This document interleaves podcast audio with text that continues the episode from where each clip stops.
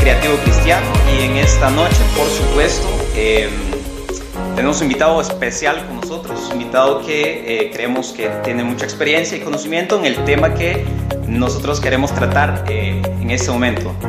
Eh, bienvenidos a todos los que más adelante van a vernos por YouTube y los que nos van a ver por eh, también Facebook eh, y también por Spotify. Así que bienvenidos los que están ahí en vivos con nosotros. gracias por estar ahí. Recuerden compartir la transmisión. Recuerden este, estar pendientes de nuestras próximas transmisiones también en donde vamos a desarrollar temas con diferentes perspectivas, eh, con invitados muy especiales, temas eh, en los cuales nosotros eh, queremos hablarlo de otra forma, una manera diferente. Así que sean bienvenidos todos en este momento, en este podcast, siendo iglesia. Así que bienvenidos, compartan la transmisión y ahí pues den este, un me gusta y por supuesto compartan para que nosotros podamos llegar a diferentes personas también. Así que en un momento, pues, eh, vamos a comenzar.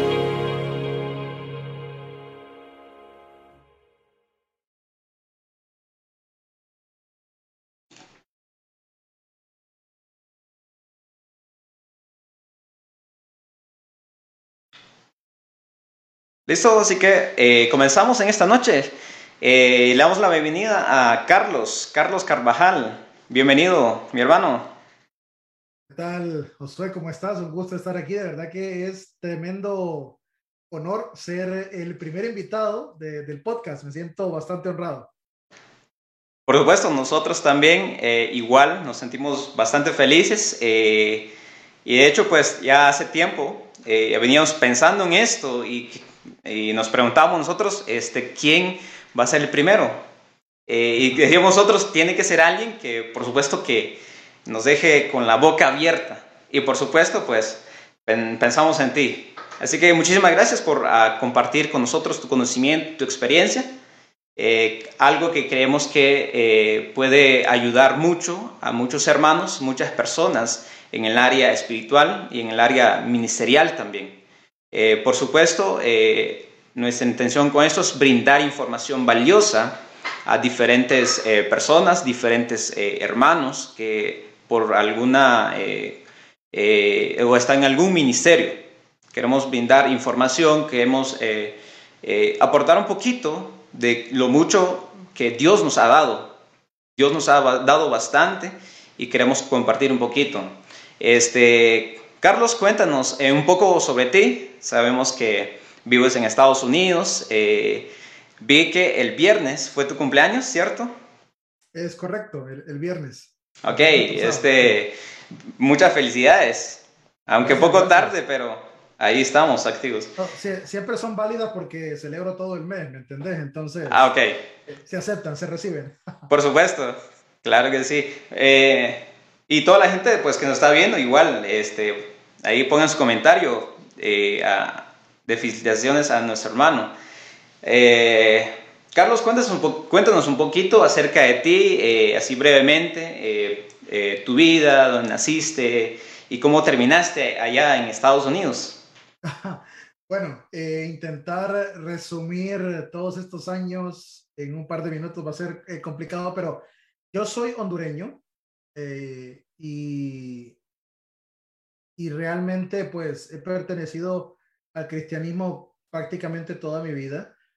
Uh, desarrollé gran parte de, mi ministerio y también mi carrera profesional en Honduras hasta hace 10 años que tomamos la decisión con mi esposa de mudarnos para Estados Unidos. Actualmente continúo uh, sirviendo eh, en la iglesia donde llegamos hace 10 años, uh, aquí en la ciudad de Miami y hemos pasado por diferentes facetas en la iglesia local en cuanto a, a mis funciones y también ah, hemos desarrollado una serie de, podríamos llamarle proyecciones ministeriales fuera de la comunidad local para beneficio, para enriquecimiento del reino en general. O sea, la meta nuestra, si bien es ah, estar en la comunidad local, que es pues nuestra, nuestra gente, donde, donde nos, nos conectamos y compartimos nuestras experiencias, nuestras vivencias en este camino, ah, también tenemos claro que ah, buscamos desarrollar o extender, eh, digamos, el, el llamado que, sentimos, que creemos, que, poseemos para bendecir a otros a nivel más amplio. Claro, eh, sí, eh, te, sigo en tus redes sociales eh, y he visto, por supuesto, el trabajo y pues em, personalmente no tengo el gusto de conocerte pues personalmente, pero este, creo, pues espero en Dios de hacerlo este, personalmente algún día y espero que sea pronto. Pero este, qué bueno con el trabajo eh, y bueno, pues ánimo siempre, eh, sigan adelante en este trabajo, que por supuesto que es bastante bonito todo eso. Em, este, te, cuento algo. Em, el año pasado ustedes eh, con Alejandro Esquerra empezaron a una página que se llama Suntonizados. Eh, te cuento de que eh, ha sido inspiración para, para, nosotros para empezar este proyecto también. Ah, ha sido también, este, porque siempre estaba yo viendo, pues, son sintonizados, siempre estaba ahí al tanto. Y pues, por supuesto, eso eh, dijimos nosotros, ¿por qué nuevamente no explotamos nosotros también las capacidades que tenemos en diferentes iglesias acá en Latinoamérica? y también poder este, compartir con algunos acerca de, em, acerca de, la experiencia, del conocimiento que tienen en algunas áreas. Entonces, eh, de ahí nace la idea, de ahí nace la idea, ¿verdad? De verdad. Mira, mira que, que eso, bueno, eso que me estás contando me parece bien curioso porque y creo que nos puede servir como un ejemplo, fíjate, para desarrollar la conversación acerca de iglesia y creatividad. Eh, eh Fíjate lo curioso. Hoy estamos grabando el primer episodio de este proyecto que, que ustedes pues ah, tuvieron en el corazón por mucho tiempo y que ahora ya decidieron ejecutar. Hoy es domingo 15 de agosto. Y mañana lunes 16 de agosto estamos transmitiendo, después de más de un año fuera del aire, una edición especial de Suntonizados. Eh, entonces me parece bien, eh, bien curioso que Ah, estemos ah, eh, prácticamente en la, en la, misma fecha y que me digas que Suntonizado sirvió de inspiración, porque Suntonizado nace de una plática. Realmente Alejandro y yo somos amigos desde hace muchos años y un día estamos platicando realmente, como decimos en Honduras, de licuadoras y calcetines, o sea, cualquier tema que se te venga a la cabeza, estamos platicando y mm, se nos ocurre, porque nos habían invitado a, un evento y se nos ocurrió la idea de hacer algo en ese, en ese evento, en ese, en ese país. Era una conferencia internacional de jóvenes y los dos íbamos a ser los oradores principales. Y se nos ocurre eh, planear el vuelo ah, para que llegara a la misma hora, coordinar, rentar un carro y hacer una actividad um, dentro de esa ciudad, ¿no? Que era básicamente un, una, especie de, de, de, carpooling juntos, vamos en el carro los dos, platicando, pero algo en esa ciudad, ¿no? Porque no, no se había visto, así que se nos ocurrió. Pero al final no se dio la, la invitación y nos quedamos con la idea de, de ese carpooling y uh, dijimos, bueno, ¿por qué no lo hacemos virtual? Hagamos un, carpooling virtual. Y si vos te fijas, si vas a nuestras primeras publicaciones, el primer flyer, el primer póster dice carpooling virtual con Alejandro Esquerra y Carlos Carvajal. Y básicamente era platicar de cualquier cosa que se nos viniera a la mente, pero el programa o esa plática gustó tanto que decidimos volver a hacerlo.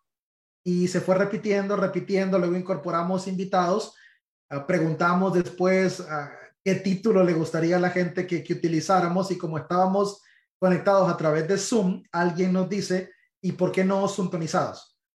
y le pusimos nombre y se convirtió en un programa. Entrevistamos a muchas personas que no imaginamos entrevistar. Por ejemplo, tuvimos a uno de los más importantes académicos del mundo bíblico, que fue traductor de la nueva versión internacional, el doctor Samuel Pagán. Sí. Ah, y pudimos conversar con él, que fue un programazo que nos quedamos todos con, con la boca abierta.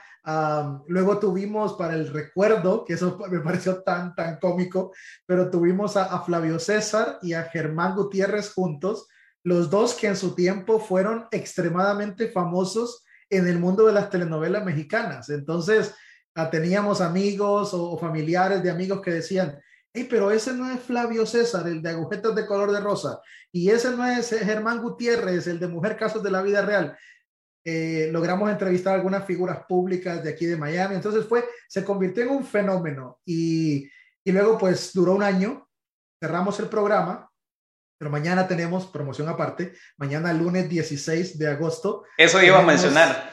Ah, bueno, tenemos una, un programa especial entrevistando a uno de los mejores autores eh, que, que, hay en el, eh, en el momento acerca de, bueno, el, el tema que él aborda siempre es eh, la Iglesia Latina como, como una fuente de, de crecimiento y expansión ministerial.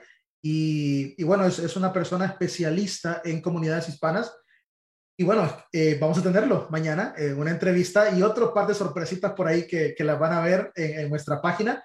Y eso va a ser a las 10 de la noche, hora Miami, y 9 de la noche, hora Houston, que creo que es a las 8 eh, de la noche, hora Centroamérica. 8 de la noche, sí wow, eh, es, es, bastante bonito. Qué calidad eso.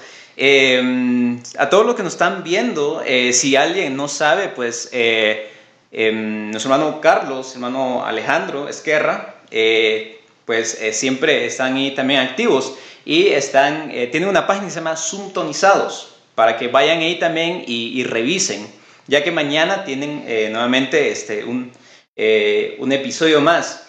Eh, y Carlos también, a los que nos están viendo, eh, Carlos también tiene un podcast en, en Spotify, ¿cierto, Carlos?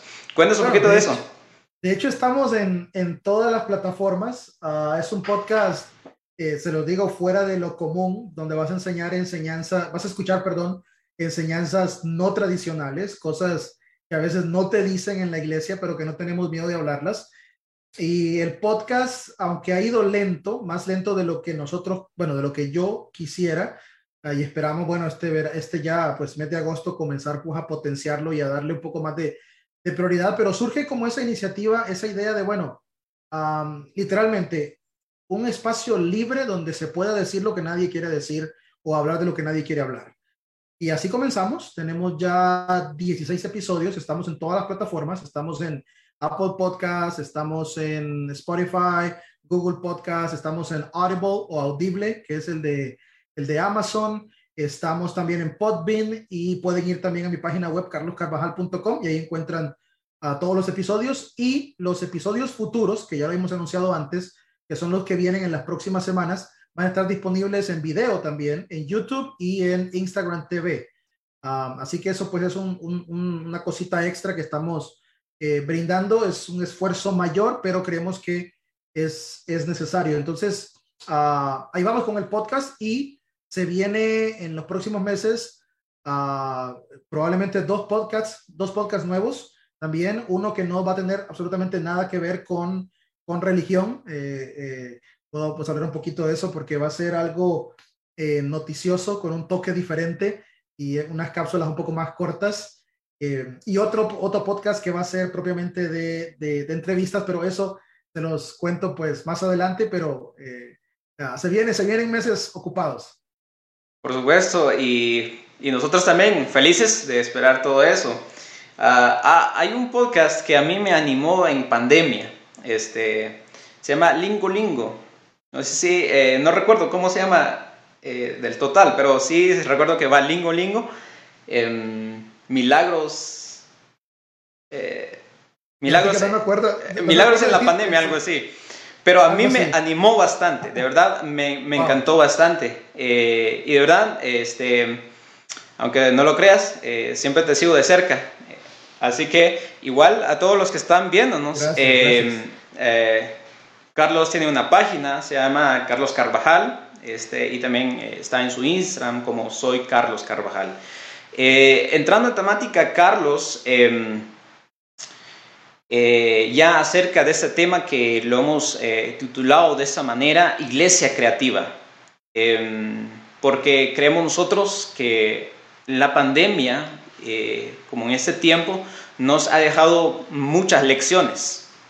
Y yo creo que una de las lecciones es que la iglesia, por supuesto, debe explotar un poquito más lo que es la creatividad algo que a veces eh, creemos que eh, puede ser, en un momento puede llegar a ser como algo tabú, como algo de que no hay que salirse de, este cuadro, no hay que salirse de aquí, sino que tiene que estar de esa forma. Eh, este, y, la primera pregunta, que para empezar esta, esta conversación es, es esta. Eh, ¿Tú qué piensas acerca de nuestras iglesias actuales? Mira, es, es difícil como, porque al final toda, toda opinión que yo pueda dar parte de mi realidad y de mi percepción. Sin embargo, creo que eso no impide que podamos hacer un par de observaciones.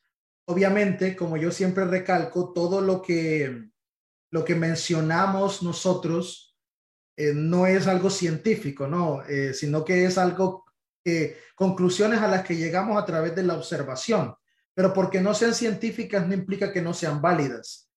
Y yo creo que la iglesia en general, y quiero conectar algo que vos estabas mencionando antes, ha tenido la, la oportunidad, porque cada crisis es una oportunidad. Ah, sin embargo, eso no quiere decir que sea aprovechada. La pandemia nos ha dejado lecciones globales, hablando acerca de la, de la humanidad Creo que a nivel de seres humanos, las lecciones que, nos quedan son las mismas. Y el problema no es tanto identificar las lecciones. El problema es hacernos la pregunta, ¿realmente aprendimos algo? La pandemia nos dejó en una situación mejor, en una condición mejor, nos convirtió en mejores personas o no. Para los chinos, en su cultura, en su una, la, naturaleza de su sabiduría, las palabras poseen valor y la palabra crisis representa para ellos justamente eso, la oportunidad de hacer algo nuevo a partir de una situación traumática. Entonces, el trauma, el dolor o la crisis se ve como un salto a la transformación.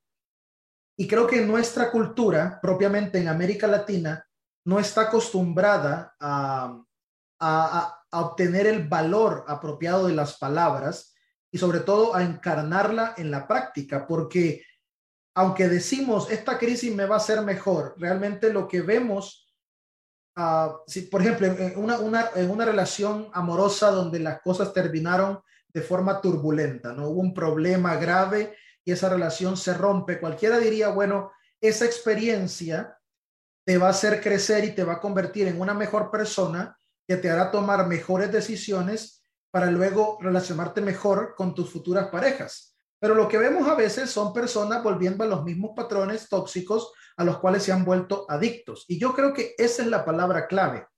La iglesia en general, y no es, eh, no lo decimos que, porque hay gente que dice, que ustedes solo ven lo negativo de la iglesia y no ven lo bueno, lo positivo. No, realmente cuando necesitamos eh, identificar aquello que no pertenece a nuestra naturaleza, tenemos que decirlo. Y eso no resta las cosas buenas que la iglesia hace, pero tampoco nos limita a no identificar aquellos patrones que tarde o temprano tendrán un efecto directo en nosotros y en las futuras generaciones. Y creo que la iglesia actualmente tiene una adicción a ciertos patrones específicos que no pertenecen a su naturaleza.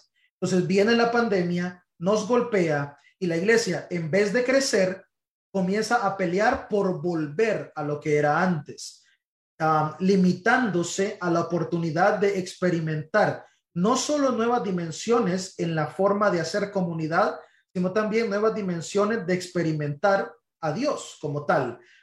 Eh, porque hemos encasillado nuestras prácticas y nos hemos convertido en cierta forma en idólatras de las formas y las formas se han vuelto sagradas e intocables. Y cuando alguien quiere hacer algo diferente, rápidamente aparecen las etiquetas, rápidamente aparecen ah, los ataques, las menciones, Y eso, fíjate bien, puede llegar a amedrentar a muchos, porque la gente no quiere ser etiquetada, no quiere ser rechazada y por lo tanto vamos en retroceso y terminamos negociando con las mismas adicciones y al final lo que hacen es bloquearnos eh, igual y, o perdón, llevarnos al mismo lugar donde estábamos. Entonces, creo que, que tenemos una iglesia adicta. No ha dejado de ser la iglesia, no ha dejado de ser amada, no ha dejado de ser valorada y honrada por Dios, no ha dejado de, de, de tener cualidades que son maravillosas, pero eso no implica que no necesite evolucionar en algunos componentes si realmente queremos cumplir la misión divina. No sé si me doy a, entender con esto.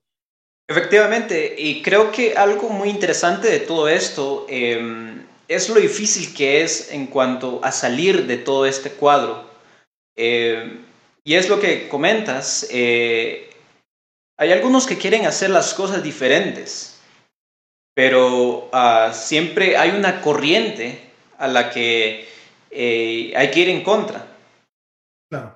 Por lo tanto, no todos se atreven a hacerlo. O sea, es, complicado a veces, eh, por decirlo de una forma así, complicado a veces hacerlo de manera diferente. Y, nuevamente creo que eh, la iglesia eh, está quedándose, es, es lo, lo, que tú mencionabas, está regresando nuevamente a lo que, a lo que era antes. Y creo que este, lo interesante de esto y lo importante de la pandemia es, es aceptar la lección, aprender esa lección y hacer las cosas diferentes. Y comento, eh, no es que nosotros, eh, nosotros querramos hacer como una, eh, una crítica destructiva en cuanto a la iglesia. De hecho, creo yo que la iglesia tiene muchas cosas positivas. Pues por supuesto, si no, no estaríamos en la iglesia también. Eh, entonces, eh, y a los que nos están viendo, simplemente queremos eh, ver las cosas de manera diferente, hacer las cosas de manera diferente también. ¿Crees tú, Carlos, que podría, imagínate un joven que quiere hacer algo diferente en cuanto a la iglesia? Por supuesto, dejando atrás lo que es fundamental para la iglesia, la esencia de la iglesia, lo que es el evangelio, lo que es eh, lo que conforma lo que es realmente la iglesia. Eh, continuando siempre con eso, pero ¿crees que tú, por ejemplo, un joven eh, de 25 años quiere hacer algo diferente? ¿Cómo podría hacer las cosas diferentes? Ah, y tomando en cuenta de esto de que es un poco difícil sacar, salir uno de, de, ese encuadre que está. Entonces, ¿Cómo podría alguien, por ejemplo, más de alguno que está aquí, quisiera hacer algo diferente? Eh, pero le, es difícil.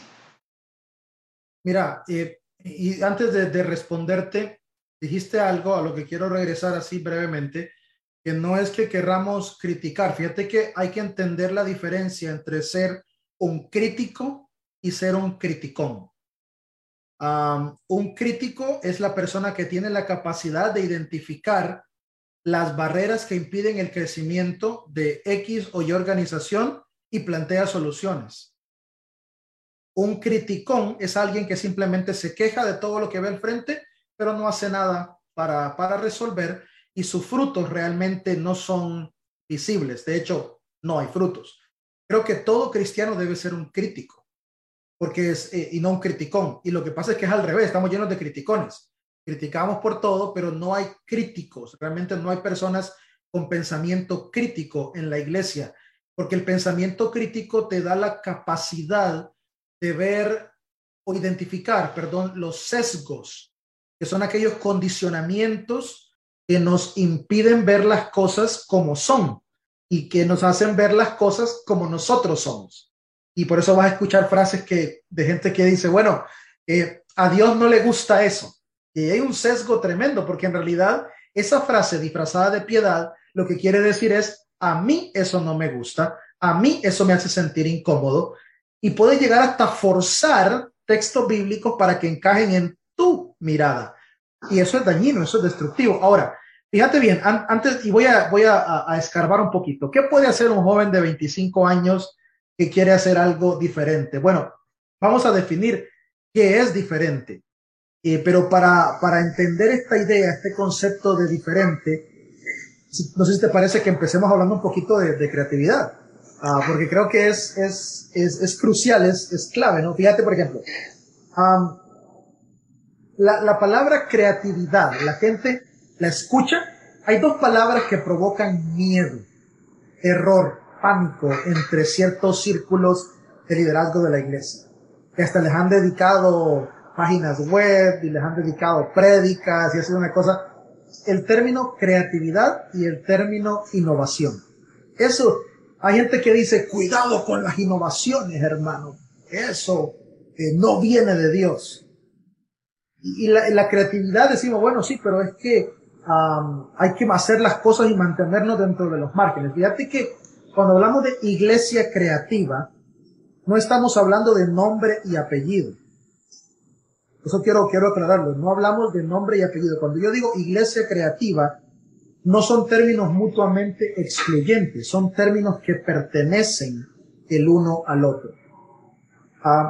Iglesia realmente es una traducción del término eclesía, que aparece en el Nuevo Testamento, pero eclesía realmente no hace referencia a un grupo selecto de personas, sino a una comunidad que hace vida juntos. Y creatividad, en la definición de, sus términos, eh, en el latín, ¿no? Hay, dos raíces que se juntan, de, la, de, la raíz eh, creare, que significa crear, eh, hacer algo, mostrar algo, manifestar algo, y luego la raíz crecer, que significa crecer. Ponga atención en esto, porque la Biblia nos presenta a Dios como el creador.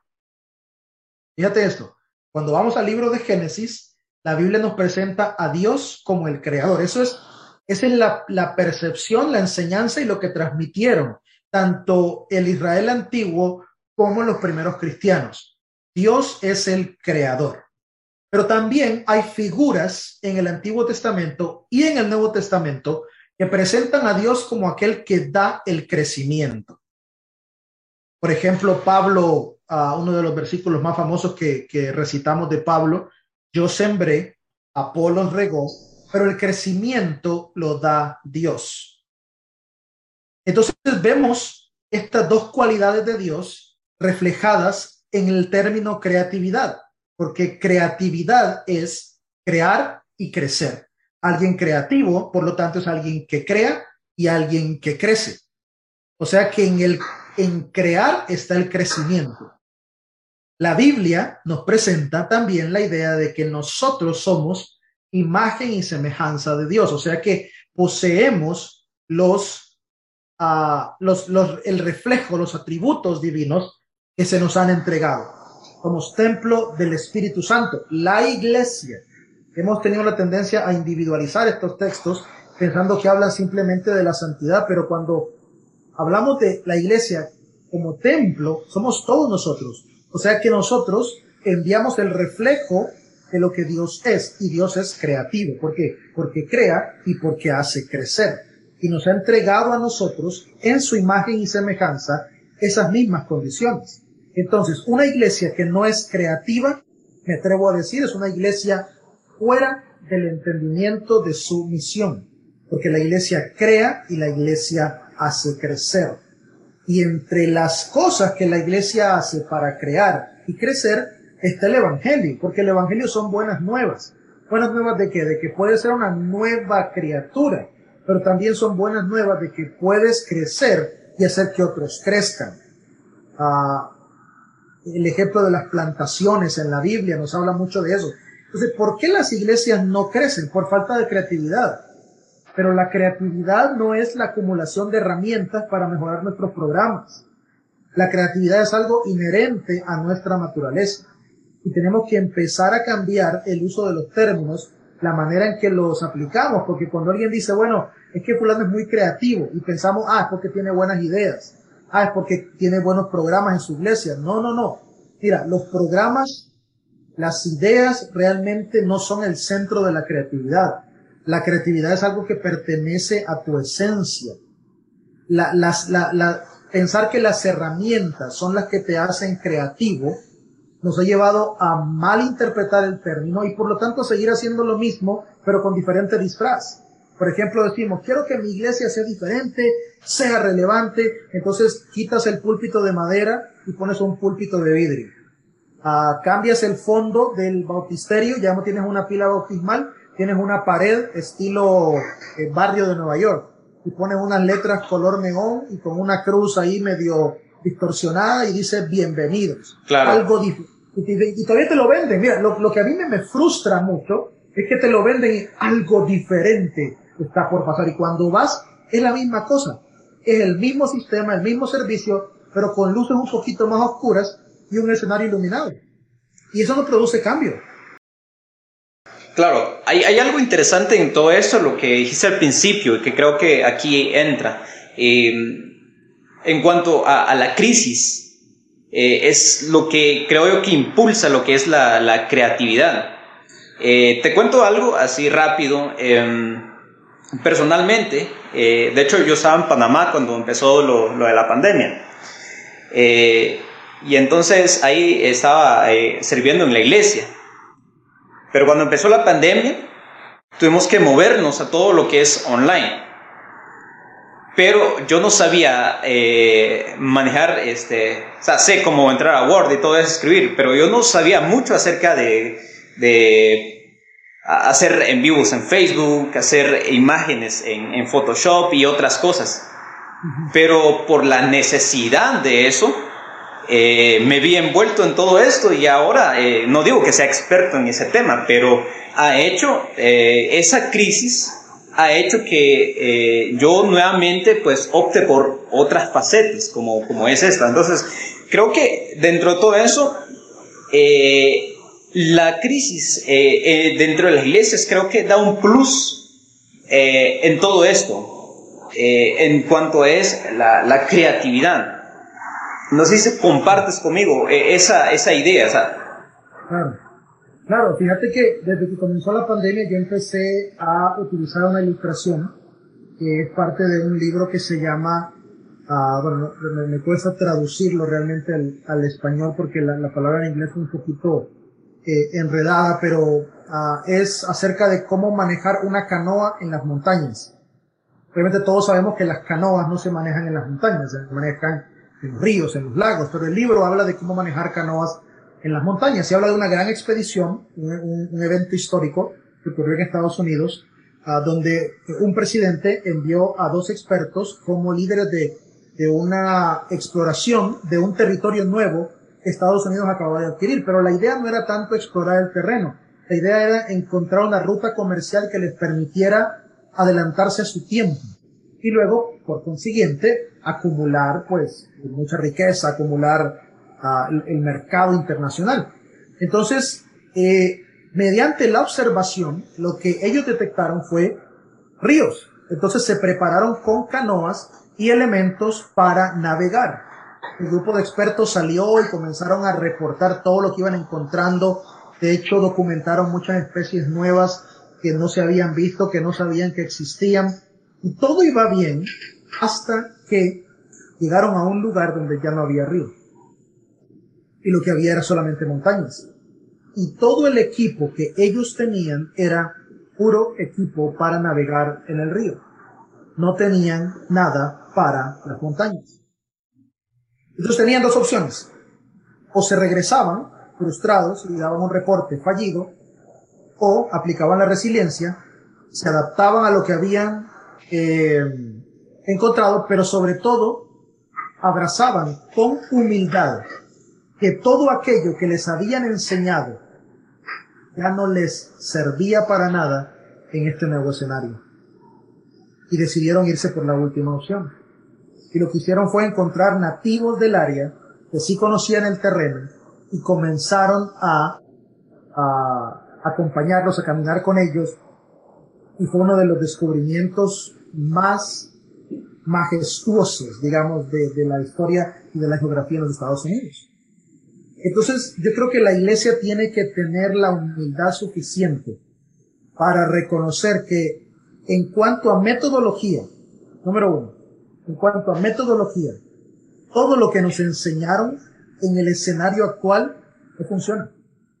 Porque lo que hemos querido es forzar a las nuevas generaciones a que hagan las cosas como yo las hice, que a su vez es como los misioneros que vinieron acá me enseñaron, que a su vez es como a ellos les enseñaron acá.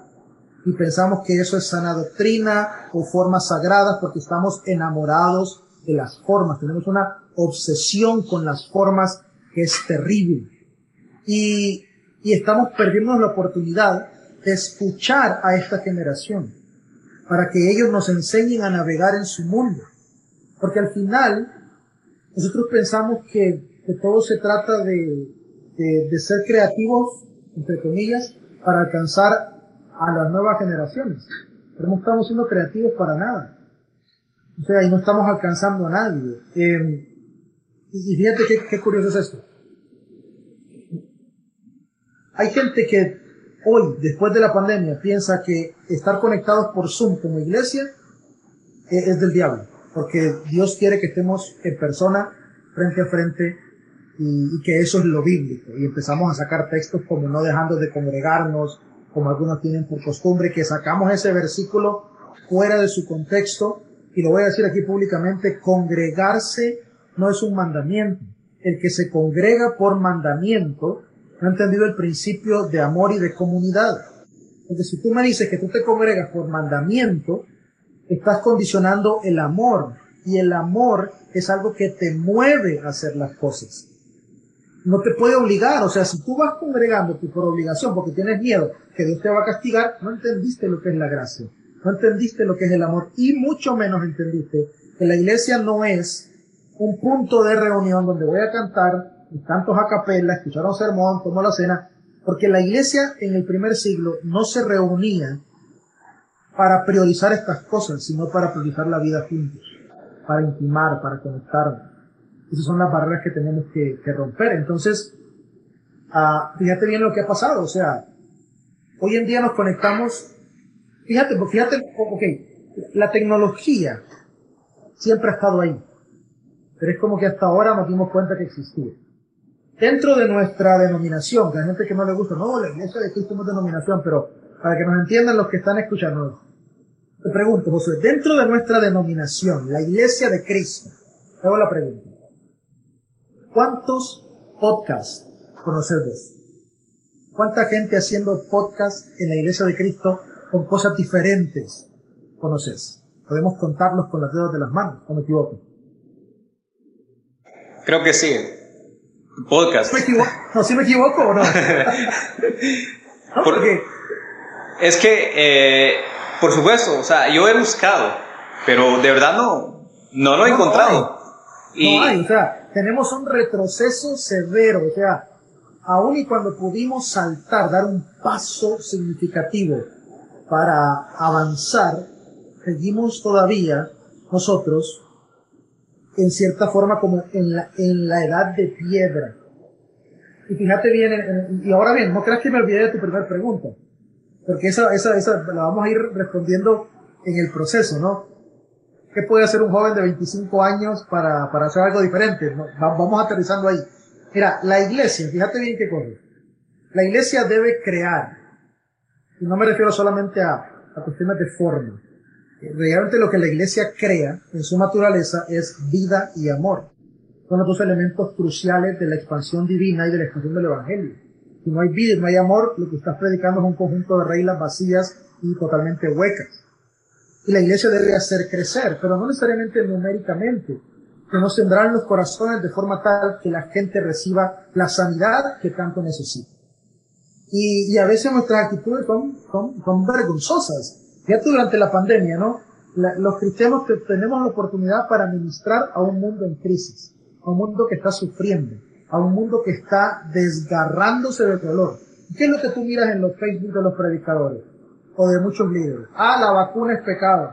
Ah, no se vacunen porque eso es del diablo y nos van a marcar y nos van a... Entonces el mundo necesita esperanza y se encuentra con un cristianismo fatalista. Y Jesús, sus discípulos y los primeros cristianos no eran fatalistas. Eh, y hay gente que quiere acomodar los textos para que suenen como que son fatalistas. Si bien es cierto, encontraremos algunos textos que están relacionados directamente con lo que ellos vivían y entendían, el Evangelio en su esencia daba esperanza. Aún el libro de Apocalipsis, ese contexto de literatura, es un mensaje de esperanza. No es un mensaje que dice arrepiéntase porque van al infierno porque ya vamos a morirnos todos. No es un mensaje de, de, de esperanza. Entonces, fíjate bien, la iglesia del primer siglo, por ejemplo. La iglesia ha revolucionado. Un poquito antes. Las primeras expresiones de la transmisión de la fe eran netamente artísticas. Yo compartía esto el domingo pasado eh, en la iglesia de, de Bamel, en Houston, donde Alejandro es, ministro. El, el libro de Job no es el libro más antiguo de la Biblia. No es el libro más antiguo de la Biblia, como algunos enseñan. No lo es. Eh, de hecho, no podemos hablar de libros más antiguos, porque los libros se van fechando en bloques, no en años específicos. Pero sí podemos hablar de que lo más antiguo dentro del texto sagrado son las expresiones artísticas, la poesía y los cantos. Cada vez que en el Antiguo Testamento encontramos un himno, cada vez que encontramos un poema, eso fue plasmado en cierto bloque, en cierto tiempo, en ciertos años, pero ya circulaba de forma oral. La fe se cantaba y se transmitía de generación en generación a través de cantos y de poemas. El arte fue crucial en la expansión de la fe. ¿Qué ha hecho la iglesia hoy? Silenciar el arte. Y al silenciar el arte, lo que hemos logrado realmente en nombre de la sana doctrina es frustrar a ese joven de 25 años y quiere hacer algo diferente. Y otra, otro, ejemplo, y luego vas a ver a dónde quiero llegar con todo esto que te estoy contando. Y no sé cuánto tiempo nos queda, pero por eso voy a ir avanzando sí, dale, dale. medio rápido. Luego, cuando la iglesia llega al primer siglo, fíjate bien, esta es la y esto, esto está ahí presente, no sé en qué momento de la historia lo perdimos. Bueno, quizás sí, pero es, es una forma a, a de, de, decirlo, de expresarlo. Sí, sí. Pero eh, en el primer siglo, en los textos tenían la particularidad que se transmitían en rollos. Eso es lo que habían heredado de, de, del judaísmo y de otras culturas. Transmitir los textos, sobre todo los sagrados, en rollos. Pues agarrabas un rollo y ese rollo era de metros. Y entonces para buscar una palabra tenías que ir avanzando, avanzando y cargar esos rollos era complicado. Se metían en vasijas, eh, eh, una parte, en otra vasija se metía otra parte. Nadie podía cargar su Biblia como hay que la debajo del brazo mucho. No, los primeros cristianos se convierten, escúchame esto, en creativos e innovadores. Para los que no lo saben, esto es, está documentado históricamente. Fueron los primeros cristianos los que un día dijeron, no, vamos a transmitir esto, con estos rollos es complicado. Entonces, los primeros cristianos hicieron dos cosas que no se había hecho en el mundo antiguo. Y si se había hecho, estaba en menor escala, pero quien obtuvo la fama por esto fueron los cristianos. Número uno, le enseñaron a la gente a leer, para que la gente pudiera leer el texto sagrado, sobre todo a las mujeres, en un tiempo donde no se les permitía aprender directamente de los textos. Los primeros cristianos enseñan a leer a sus comunidades. Fíjate bien, están haciendo algo diferente, pero no solo eso, los rollos son extremadamente complejos. Así que el cristianismo es el pionero en la utilización de los códices, que son una especie de páginas que se acumulan como en formato de libro, para que se compacte mejor y se transmita mejor. Imagínate, cambiaron de un formato a otro, cambiaron el texto de un formato a otro y fue una revolución histórica. Y hoy en día tú vas a ver líderes y predicadores que se escandalizan porque alguien predica con el celular o con el iPad porque no es bíblico porque tiene que ser la Biblia en papel, y son pequeñeces. Los primeros cristianos eran creativos e innovadores. Los primeros cristianos hacían cosas fuera de lo común, porque entendían que la raíz de todo era amor y vida. Rompían esquemas. El, en el primer siglo vemos el cristianismo rompiendo esquemas. Hoy en día vemos a la iglesia, más de dos mil años después, amoldándose a esquemas que ni siquiera son bíblicos. Entonces llegamos al hoy, ¿Y qué es lo que tenemos en el hoy? Y aquí voy con la, respuesta a la pregunta que me hacías. ¿Qué puede hacer un joven de 25 años que quiere hacer algo diferente? Yo diría, y quisiera hacer un llamado a todos aquellos que creen que pueden hacer algo diferente, que comiencen a hablarlo y que tengan el valor suficiente para enfrentar las consecuencias de lo que viene. Porque toda revolución, todo aquel que va a desatar el status quo, todo aquel que va a salir de su zona de confort, va a enfrentar rechazo. Y solo los que estén dispuestos a pagar el precio de eso podrán experimentar la creatividad como un estilo de vida, como un hábito, y no como la acumulación de herramientas para cambiar las cosas de forma. ¿A qué me refiero con eso? Las herramientas no son suficientes. Se requiere para vivir la creatividad un cambio de actitud. Tengo aquí cerca de mí, te lo quería mostrar, no sé si el libro está en español, pero es uno de mis libros favoritos a la hora de hablar de estos temas. Se llama El Código del Talento, está en inglés. El Código del Talento y es escrito por, por Daniel Foyle. ¿Y por qué me llama la atención este libro? Por sus ah, planteamientos curiosos. Fíjate bien, uno de los ejemplos que él menciona aquí es el caso de, de Brasil. Él se hace la pregunta, ¿por qué Brasil produce jugadores de fútbol tan buenos y los exporta y los vende al punto que se han convertido la venta de jugadores en un pilar crucial de su economía como país. ¿Por qué no pasa lo mismo en países como Guatemala, Honduras, El Salvador, incluso México, que tienen mucha pasión por el fútbol, que, que tienen eh, eh, realmente una especie de... Bueno, nacemos pensando en fútbol. Si hablamos de pasión futbolística, hablamos de pasión futbolística, está en Guatemala, está en El Salvador, está en México, está en Honduras, está en Costa Rica, y está en otros países de América Latina también. Gran parte de Latinoamérica. Claro, pero ¿por qué Brasil? Jugador que produce es jugador que vende prácticamente. él se hace la pregunta y decide mediante la observación y la aplicación de algunos elementos del método científico, eh, no es la observación, pero investiga, indaga, recolecta datos y se da cuenta que Brasil ha hecho algo que otros países no han hecho. Y lo que Brasil ha hecho es crear una cultura futbolística que se ha convertido en una atmósfera. ¿Y qué significa que algo se convierta en una atmósfera?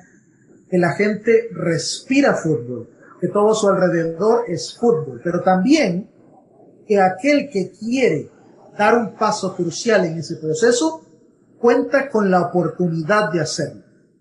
Entonces, en Brasil, vas a ver academias de fútbol de alto nivel. ¿Qué vas a ver en Guatemala y en, el, y en Honduras?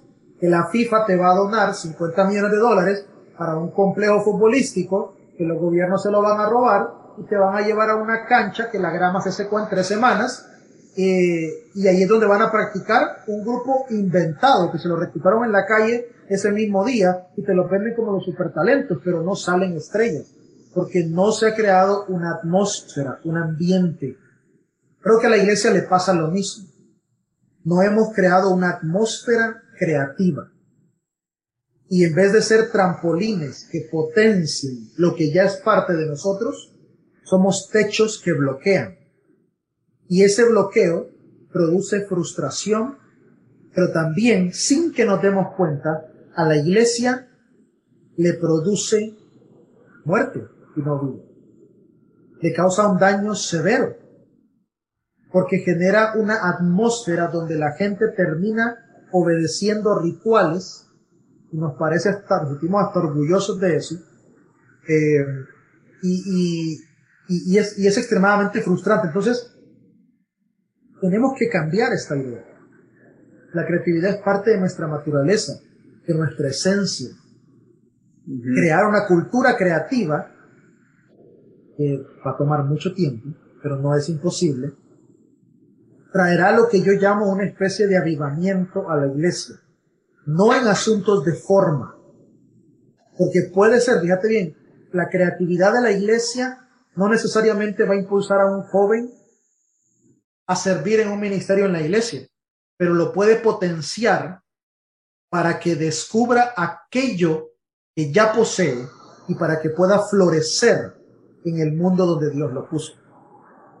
Aun y cuando no sea en las cuatro paredes de tu edificio o en los ministerios de tu congregación. ¿Me entendés? Claro. Eh, continuando eh, con el tema, eh, lo mismo, pero em, me hago una pregunta. Por supuesto, eh, la actividad va a ser muy importante aquí, pero la iglesia, si usa la creatividad o la innovación, podría perder esencia de iglesia, por decirlo así. O sea, tendría como una, este, podría tener un, como una desviación de lo que debería ser iglesia como tal. Eh, porque muchos se lo, se lo, se lo preguntarían o se lo van a preguntar en ese momento. O sea, si vamos a ser eh, más creativos, entonces, pero eso eh, no nos desviaría de la fe, no nos desviaría de lo que es la esencia de la iglesia. Claro, dejando atrás todo lo que, los ritos y todo lo que tenemos. Pero en esencia como tal, ¿nos desviaría de eso como tal? Es que yo creo que el no ser creativos ya nos ha desviado de la esencia de lo que la iglesia es. Entonces el primer paso es reconocer y pensar. Ser creativo y ser innovador no es ser pecador, no es ser hereje y no es ser liberal. Aunque te quieran tildar, aunque te quieran etiquetar con esas, con esos títulos, no son sinónimos. Lo que sí es sinónimo es que creatividad e innovación que van de la mano están amarrados a la naturaleza de lo que la iglesia es, y que la iglesia refleja los atributos de Dios, y Dios es creativo, y Dios es innovador, y Dios hace crecer. Entonces, el no ser creativo ya es una desviación. Ahora, recordad que eso de desviarnos o no de lo que la naturaleza de la iglesia es, se vuelve relativo. Y se vuelve muy, muy eh, condicionado al contexto donde te encontrás. Por ejemplo, vamos a poner un ejemplo ahí de, de, tu país.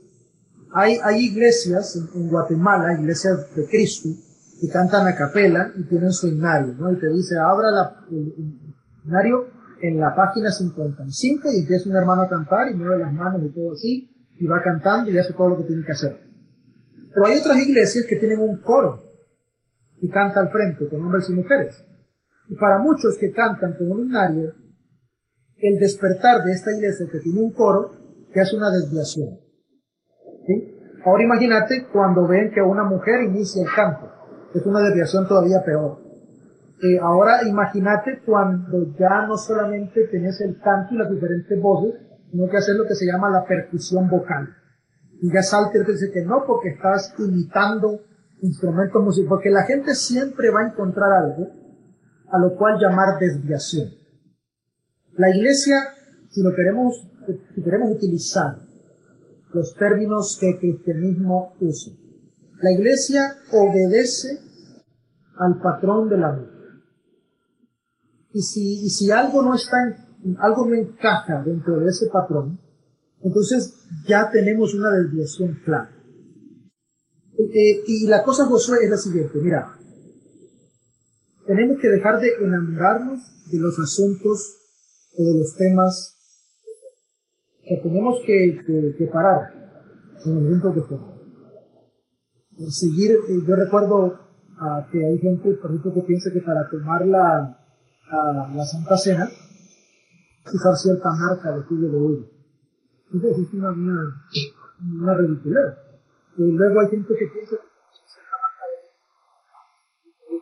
que, hay que renunciar a los asuntos de forma y dejar de estar enamorados de ellos para ver los asuntos de, de fondo. Entonces, antes de, de preguntarnos, ¿puede la creatividad y la innovación desviarnos de nuestra misión? La pregunta genuina sería, ¿estamos operando dentro de la misión realmente? ¿Está la iglesia realmente impartiendo vida, sanando a su generación, operando dentro del amor? Porque si las respuestas a esto son condicionadas, entonces antes de preocuparnos por si la creatividad o la innovación pueden desviarnos, tenemos que darnos cuenta de la enfermedad que ya poseemos. Yo creo que si ser creativo y ser innovador está dentro de la naturaleza de la iglesia, no te va a desviar.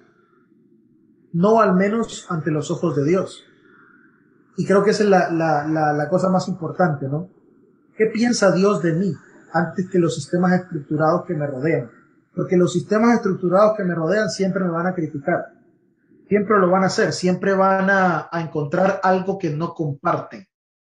Pero al final, si esto pertenece a lo que Dios es y nosotros reflejamos esa esencia de lo que Dios es, no puede desviarnos, porque es parte de nosotros.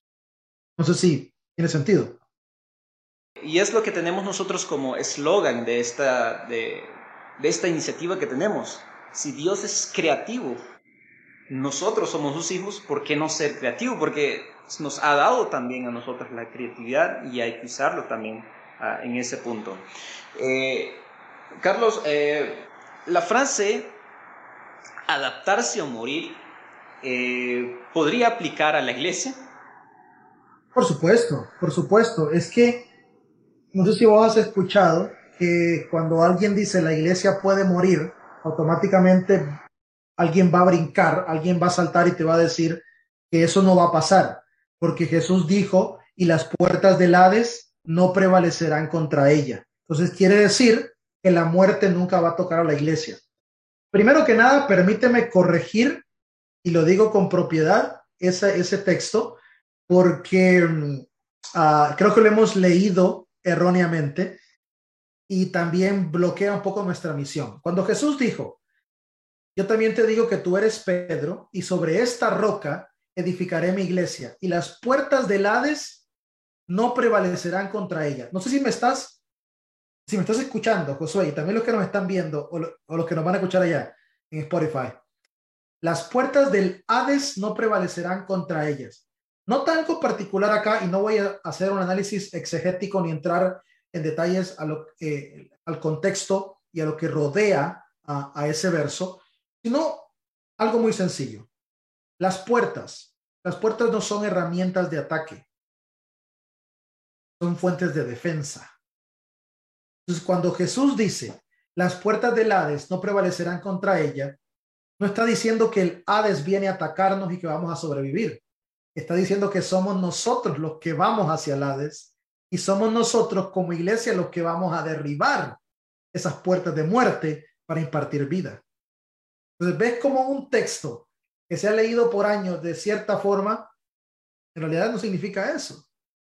Entonces, alguien dice, la iglesia no puede, no puede morir. La iglesia en su esencia comunitaria no muere, porque está adherida a la naturaleza divina.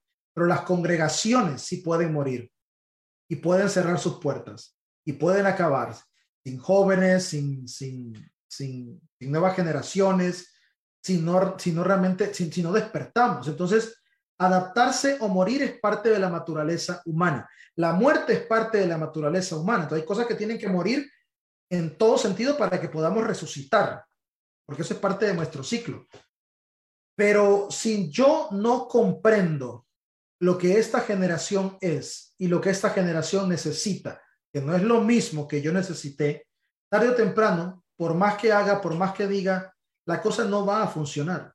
Y no porque uno sea pesimista o no porque uno piense que, ah, mira, hay que vivir con tantas cosas nuevas para que esto funcione, no funcione. No, es parte de una naturaleza. Todo, la iglesia no es una organización, es un organismo viviente. Y los organismos vivientes crecen, evolucionan, cambian, se transforman. Ese es el reflejo más claro de que están vivos. Y si la iglesia no quiere cambiar, tarde o temprano, ese movimiento en particular, ese grupo de congregaciones en particular, van a dejar de ser relevantes y se van a quedar en sus cuatro paredes con un montón de hermanos mayores, adultos, que no evolucionaron, que no fueron capaces de, ir más allá y tendrá que cerrar sus puertas. La iglesia en su naturaleza sigue viva. ¿Sabes por qué? porque Dios no va a detenerse solo porque un grupo no quiera cambiar. La obra va a continuar. ¿Por qué? Porque Dios va a seguir inquietando corazones y el que no se quiera subir al barco se quedó. Se quedó presa de sus miedos, presa de sus temores, presa de nunca querer decir lo que pensaba por miedo al rechazo. Ah, se quedó presa o se hizo nuevamente víctima de un sistema que después lo convirtió en victimario.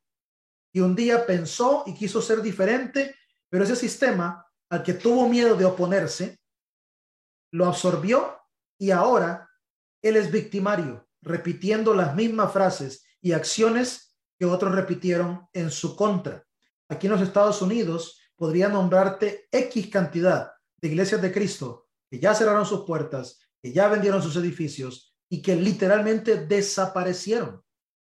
Ya no existen, ya no están por esa obsesión que nosotros tenemos de llamarle sana doctrina a un conjunto de tradiciones que lamentablemente ya no funcionan, nos guste o no. Y quizá, Josué, después de que algunos escuchen este episodio, eh, el, más perjudicado vas a ser tú, porque eh, estás en este proceso, pero yo quiero animarte a ti, a los que nos están viendo, a los que nos están escuchando. Tenemos dos opciones nada más. O decimos, sí, voy a decir lo que nadie se atreva a decir y voy a saltar y comenzar a crear.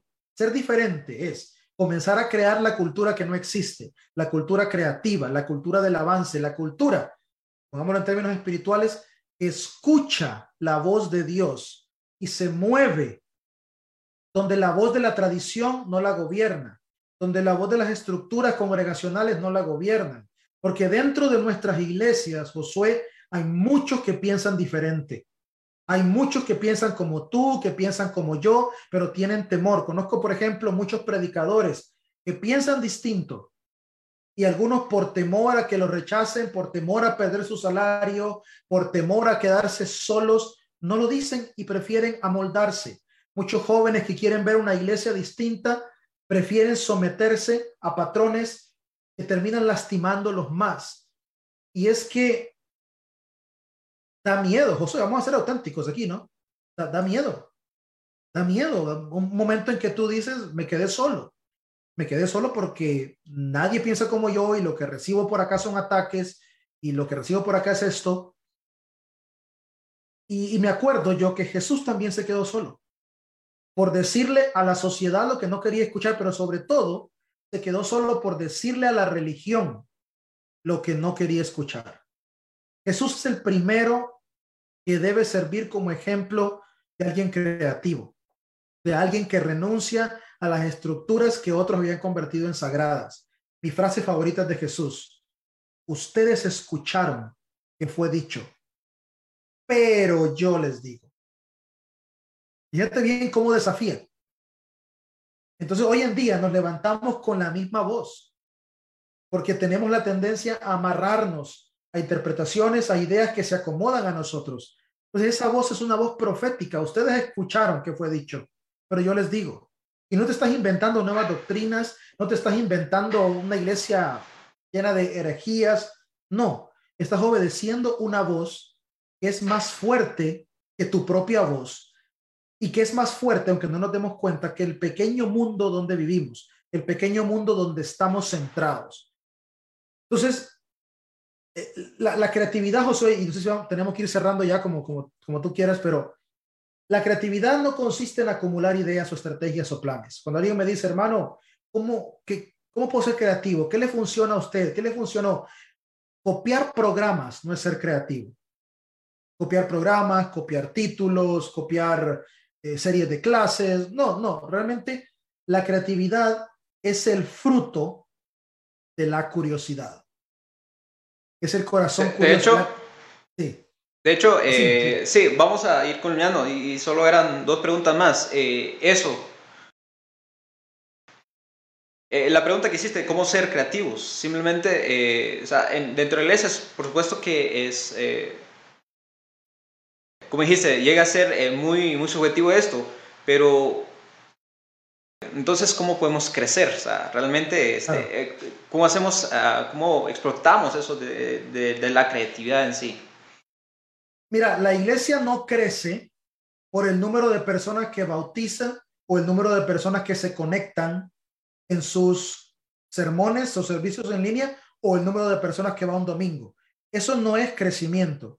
El crecimiento de la iglesia difícilmente se puede medir, pero puedes saber el crecimiento se da en la medida en que sanamos corazones enfermos. más que en la acumulación de números. Ahí es donde se ve, pero difícilmente se puede medir. El crecimiento de la iglesia no se encasilla dentro de un sistema métrico para determinar quién es exitoso y quién no.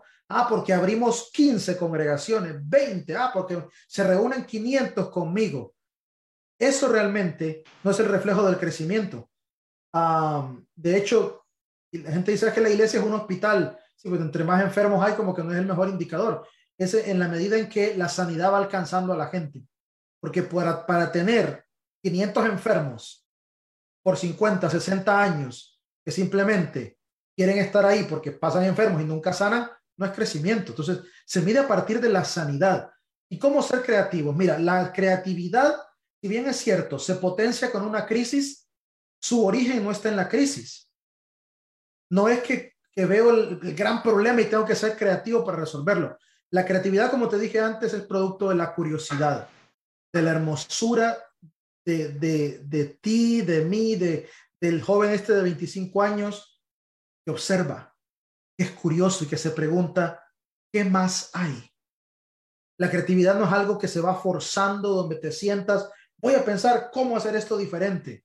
Es algo que conviertes en tu estilo de vida y es algo que, que haces parte de ti.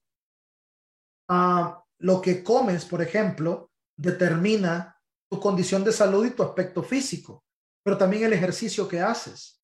Entonces, la creatividad está en tu naturaleza. Cómo alimentas tu mente, cómo, cómo conviertes la creatividad en un hábito y luego las cosas no vienen forzadas, vienen naturales porque siempre estuvieron ahí, siempre fueron parte de ti. Entonces, todo el que quiera ser creativo, yo lo quiero animar a que sea curioso, que se pregunte en lo que tiene al frente, en su vida, en sus relaciones, en su iglesia, ¿qué más hay aparte de esto? ¿Qué otra cosa existe? Los creativos realmente son las personas dentro del lenguaje otra vez cristiano, más espirituales que existen, porque tienen la capacidad de pausar para escuchar una voz interior que es divina, esa voz del espíritu que te impulsa, que te inquieta. Los creativos son inquietos. Y si algo en ti no está conforme con lo que ves, lo primero en, ese, en esa búsqueda de la curiosidad, háblalo, dilo, expresa. Eh, en el hablar está el poder creativo. Por es el inicio del proceso creativo. Recuerda esto. Y dijo Dios. Y luego dijo Dios.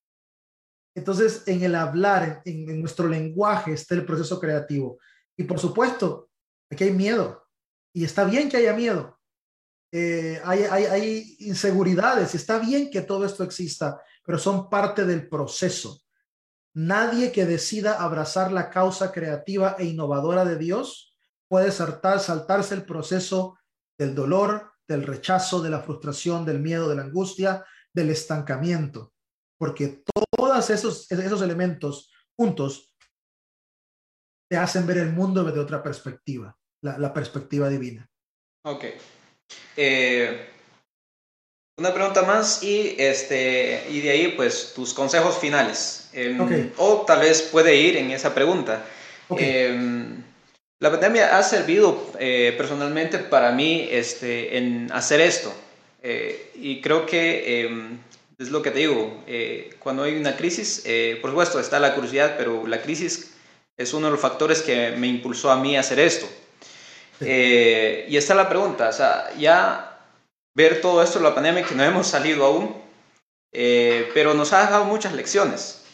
Eh, en, en, este punto, ahora lo que viene más adelante, ¿qué rumbo debería tomar la, la iglesia? O sea, eh, ¿hacia dónde debería dirigirse? Mira, una de, de las cosas o de los patrones más tóxicos existen dentro de nuestras iglesias y esto es parte de la naturaleza humana. Pero como estamos hablando específicamente de la iglesia, quiero mencionarlo, eh, es esta idea de controlar todo, de pensar que tener todo bajo nuestro control, Y a veces lo que nos motiva es la necesidad de controlar todo. La pandemia nos enseñó que nada está dentro de nuestro control. La pandemia nos enseñó en algún momento a aquellos que predicábamos y decíamos, vengan los domingos, no haga esto el domingo porque es el día del Señor, porque esto vístase de tal forma. Y de repente un día se cerraron los edificios y algunos pensaron que era persecución, no es persecución, o sea, es por la salud y por el amor de tu propia gente. Entonces se cierran los edificios y ya te das cuenta que tu edificio no es tan relevante. Es más, te das cuenta que no lo necesitas. Es más, te das cuenta que ni al predicador necesitas, porque te enfrentas a la posibilidad hermosa de que hay un hermano en España que puede predicar en línea a tu gente. Un hermano en Chile, en Argentina, en Nicaragua, y tú dices, hey, gente que no conocías, ahora la conoces. Entonces te das cuenta que no éramos tan necesarios y que nuestras estructuras no, no eran tan relevantes. Y creo que la Biblia enfatiza esa idea de que nosotros no estamos en control. Al pueblo de Israel, por ejemplo, con, las con, con, con, esta, con, con sus cautiverios, los cautiverios que tuvo que enfrentar. Ellos pensaban que eran la nación escogida, eran intocables y que porque tenían al Dios verdadero de su lado, serían intocables. Hasta que un día pasa un cautiverio, pasa otro cautiverio, el templo es destruido, el templo vuelve a ser destruido, y a Israel se le enseña que nada está dentro de su control. La iglesia cuando quiso abrazar esa misma idea, ¡pum!, llega la persecución. Y ahora nosotros, hoy lo conocemos así, pero las pandemias siempre han estado.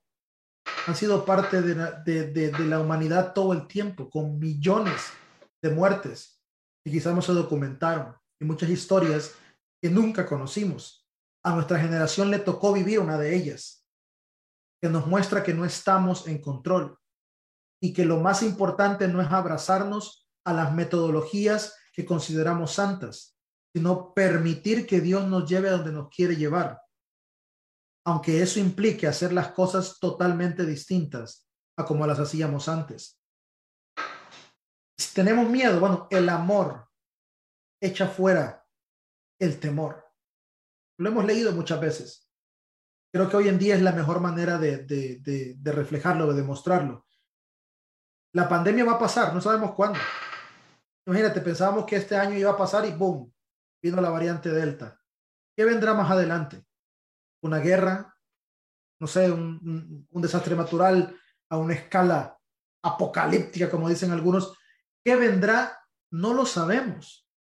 No está en nosotros. Y amarrarnos y aferrarnos a querer volver al antes es perdemos la oportunidad de que Dios haga las cosas nuevas.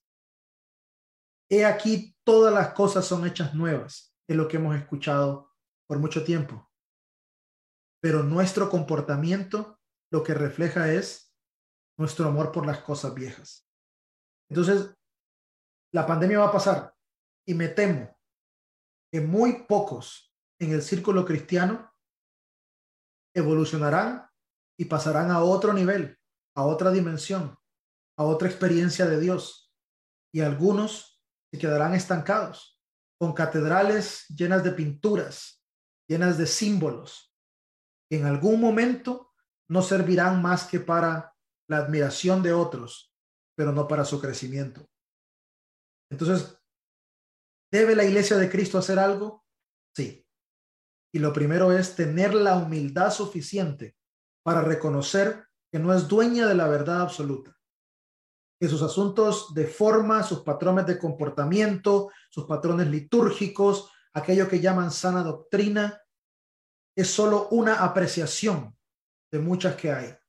Y como tengamos esa humildad para reconocer que en efecto hay algo más allá de nuestro pequeño mundo, podemos experimentar o podremos experimentar un campo misionero distinto, el campo misionero de una generación que quiere pertenecer, que quiere sentirse llena de vida, que muchas veces la propia iglesia, por cerrarse, se ha convertido en su principal obstáculo. Entonces, mi consejo final es, tenemos que estar abiertos a la posibilidad, a la idea de que no tengo la razón siempre.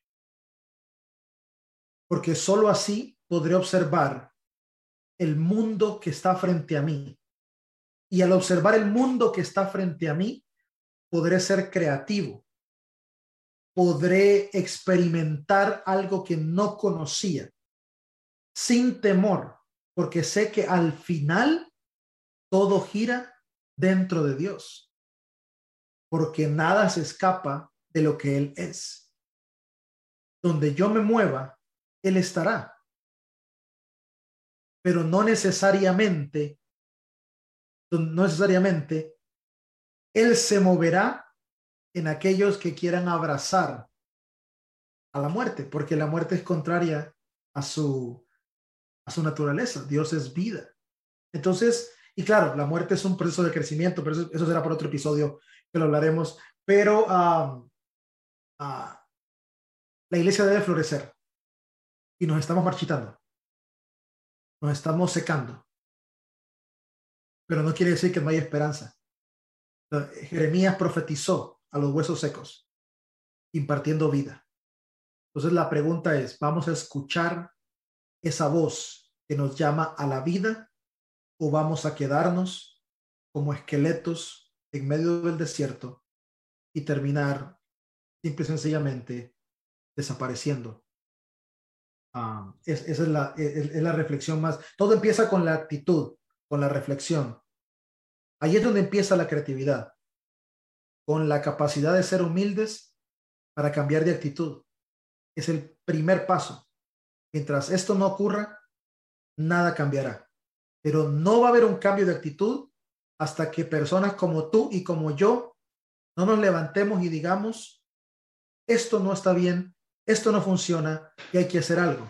Motivados por el amor, no por una rebeldía o porque quiero llevar a la contraria a la gente, aunque tú sabes, como yo le he puesto, a mí me encanta llevar a la contraria a todo el mundo, pero el amor nos motiva a decir, esto no está bien y no me lo puedo callar.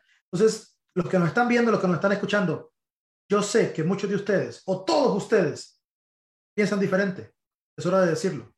Basta ya de quedarnos callados porque la vida y la sanidad del mundo dependen de lo que nuestras palabras declaren y nuestras acciones concreticen. Muchas gracias, eh, Carlos, por todo lo que nos has compartido. Eh, de verdad, bastante interesante y retador también. Creo que es, es muy retador para muchos, eh, pero creemos de que las cosas se pueden hacer de manera diferente. Eh, por supuesto, eh, hablando en, todo lo que es, eh, lo que es metodológico y, estratégico. Em, y gracias por, por, compartir con nosotros todo esto. esperamos de verdad em, de que pues hagamos las cosas diferentes. Cuando digo esto, pues por supuesto no es no es cambiar la esencia de la iglesia. La esencia de la iglesia siempre va a ser lo que lo que está en la Biblia, pero hay formas, hay eh, metodologías que se pueden cambiar. Gracias eh, por compartir con nosotros y creo que eh, desde el momento que Dios, desde el momento que yo vi jirafa, desde ese momento yo creí y, y, confiadamente creí de que Dios es creativo realmente. Desde el momento que vi un león, desde ahí creí que Dios también es creativo. Por lo tanto, nosotros somos sus hijos. Y nosotros también nos ha dado de su capacidad, de su creatividad para usarlo para el reino de Dios.